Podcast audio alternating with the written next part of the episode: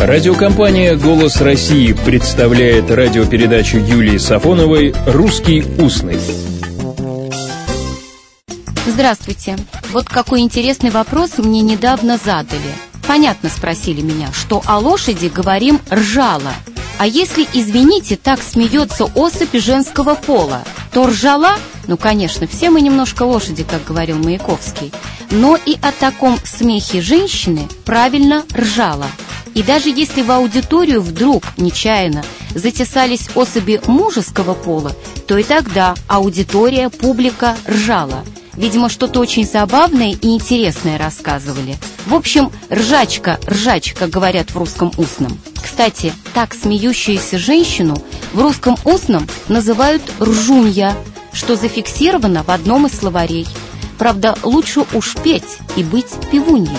А если в том же русском устном, но с сохранением благопристойности в словах, то такой неудержимый, громкий, раскатистый смех именуется гомерическим хохотом или гомерическим смехом. Причем здесь Гомер? Выражение гомерический хохот возникло из описания смеха богов в поэмах Гомера «Илиада» и «Одиссея». Сам этот оборот – калька с французского – есть и злорадный, сатанинский смех. Это уже мефистофелевский хохот.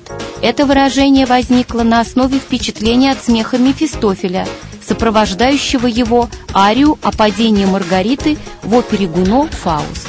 А вот если не смех, а так, смешочек, ехидники и язвительны, то над вами, не дай бог, конечно, насмехаются или надсмехаются – и то, и другое, если говорить о языке. Либо насмехаются, либо надсмехаются.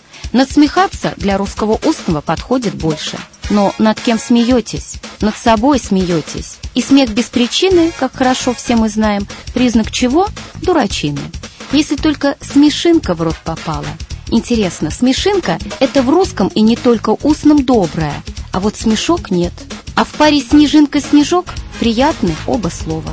А вот есть еще хахоньки и хихоньки. Это смех из-под тишка.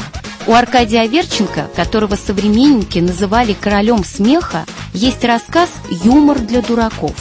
Солидный господин, познакомившись с писателем и узнав, что Аверченко юморист, просит рассказать смешную шутку, как говорит гражданин. Аверченко нехотя рассказывает.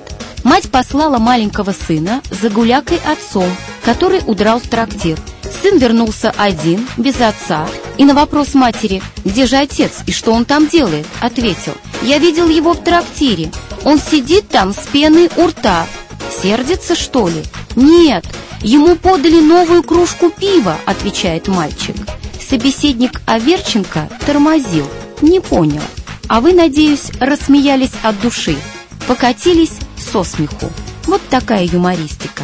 И даже если хохот со всех сторон поднялся, или, как бы сказали в XIX веке, поднялся, то, как советуют в интернете, учитесь ржать тихо, то есть не мешать окружающим. Ведь ржут только лошади, а люди обычно просто смеются от души. Всего доброго, встречайте весну и говорите друг другу только теплые слова. «Русский устный» – программа Юлии Сафоновой.